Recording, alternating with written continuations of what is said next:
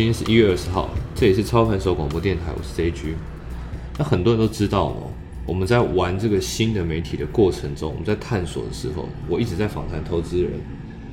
那我访谈的对象呢，其实并不只是大家在频道上看到那一些，我要花了很多时间在访谈以前在 VIP 室认识的朋友啊。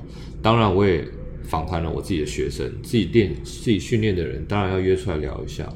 那在这些访谈者里面，绩效最稳定的人，他们其实有些共通特征。记住，我说的是最稳定哦，并不是赚最多。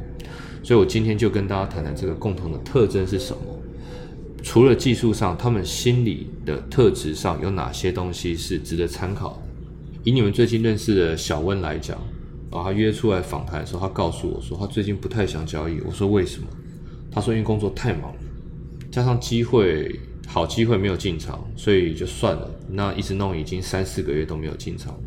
那很多人会以为说，因为小温是长期投资的交易者嘛，所以景气不好当然没有进场。不对哦，他是基本面出身的，但是因为我们当时的训练就是以技术分析为底气的，所以他是非常重买点，非常重停损停利，所以他早就不是纯基本分析的做法了。他只要有好买点都会冲进去，但他没有好买点也不会太勉强。这些人都是这样子，在我训练了这么多人之后，我终于弄懂一件事情：为什么有人做得到这个，有人做不到？为什么我已经告诉大家不要买，这里不能进场，还是有人会买进？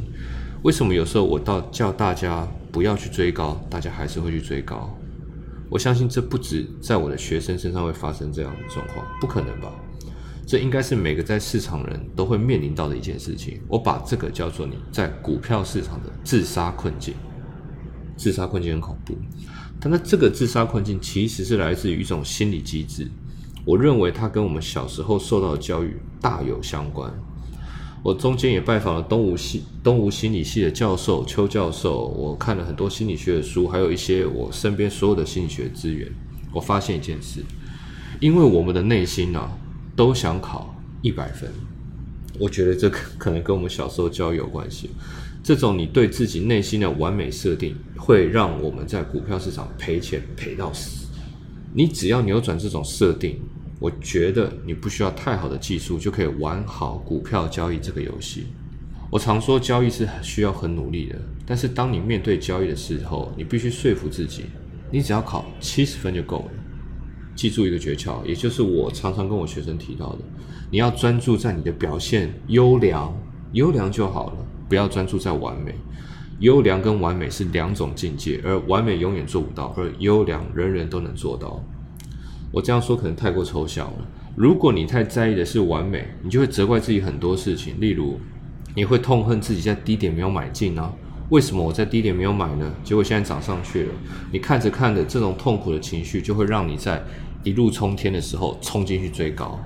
你太痛苦，所以你才追高。我知道大家知道这个地方不能追，但是你一痛苦，你就会觉得先买进再说。一买进你就解脱了，一买进你就舒服了，于是你就赔钱。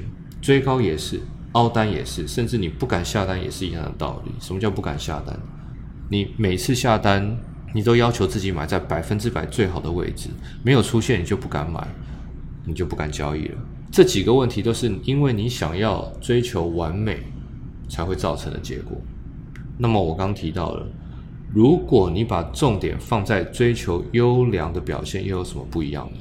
例如，你不追求每次进场都是最完美，你也不责怪自己在最完美的地方没有进场，不对，这些都是正常的。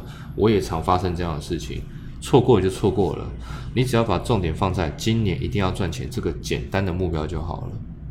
你不追高，你不责怪自己，你也愿意停损，因为赔就赔了没关系。你只要今年结算的时候有赚钱，你就赢了。中间的过程只不过是你的小打小闹而已。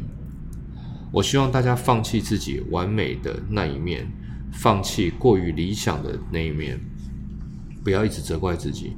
你应该把重点放在说服自己，其实股票交易是自己一个人玩的游戏，不要跟别人比。没有比较，你会容易得多。市场能让我们犯错的地方实在太多了。专注在玩赢这个游戏，不要专注在大赚。你一定可以赢过那些在市场上漫无目的的人。你只要做到这件事情，我相信大部分的人都可以战胜交易。